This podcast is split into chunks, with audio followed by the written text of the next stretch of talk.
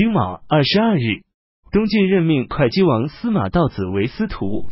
司马道子坚持辞让，不接受。前秦王苻坚征召杨平公芙蓉为侍中、中书监、都督中外诸军事、车骑大将军、司隶校尉、录尚书事，任命征南大将军、守尚书令。长乐公苻丕为都督关东诸军事、征东大将军、冀州牧。苻坚考虑到众氐族种族滋长繁杂，秋季七月。将三原、九、五都、永地的十五万户氐族人划分开来，让自己的各个亲属分别统领，散居一方，如同古代的诸侯国一样。长乐公伏丕统领了三千户氐族，任命求池的氐族酋长。舍生校尉杨英为征东左司马，九的氏族酋长。长水校尉齐武为右司马，让他们各自统领一千五百户。作为长乐世代承袭的卿大大夫，任命长乐郎中令略阳人袁敞为陆氏参军侍讲，扶风人为为参军事，身少未别驾。杨英是扶丕妻子的哥哥，齐武是杨英妻子的父亲。八月，在幽州分至平州，任命十月为平州刺史，镇守龙城，任命中书令两党为幽州刺史。镇守继承，任命辅军将军毛兴为都督河、秦二州诸军事及河州刺史，镇守海。任命长水校尉王腾为滨州刺史，镇守晋阳、河，并二州各自分配三千低族民户。毛兴、王腾全都与服饰联姻，是低族中有崇高声望的人。任命平原公福辉为都督豫、洛。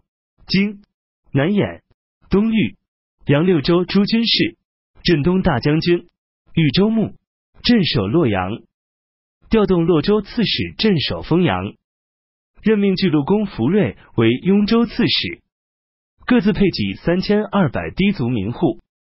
苻坚把伏丕送到坝上，众低族人在辞别他们父兄的时候，全都失声痛哭，悲哀气氛感动路人。赵整趁着陪同宴请的机会，弹琴唱道：“阿得知，阿得知，伯劳鸟的舅父是仇随，尾长翼短不能飞。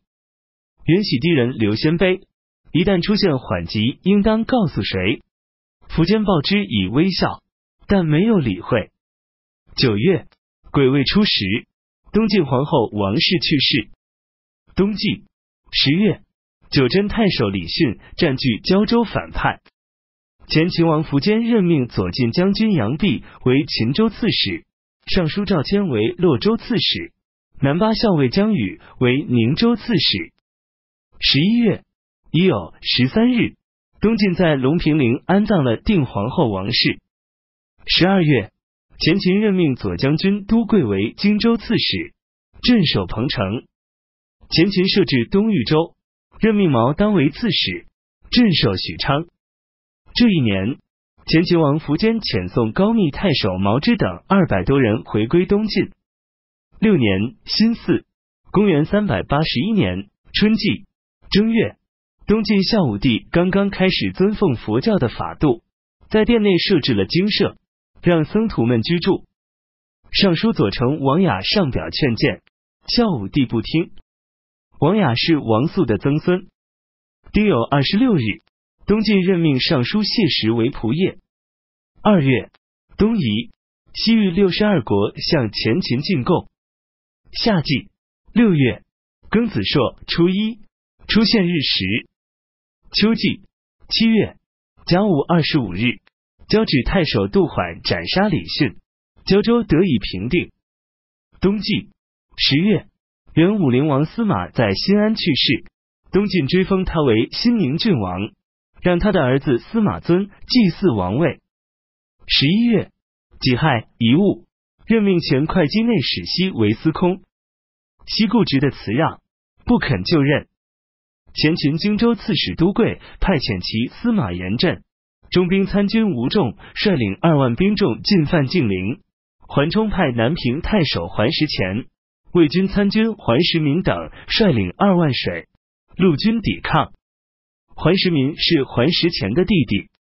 十二月，甲辰初八，桓石虔袭击严阵，吴仲重创他们。严阵、吴仲退守管城。桓石虔进军攻打。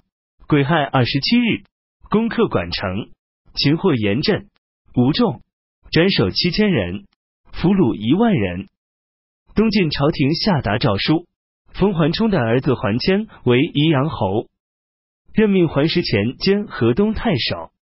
这一年，长江以南发生严重饥荒，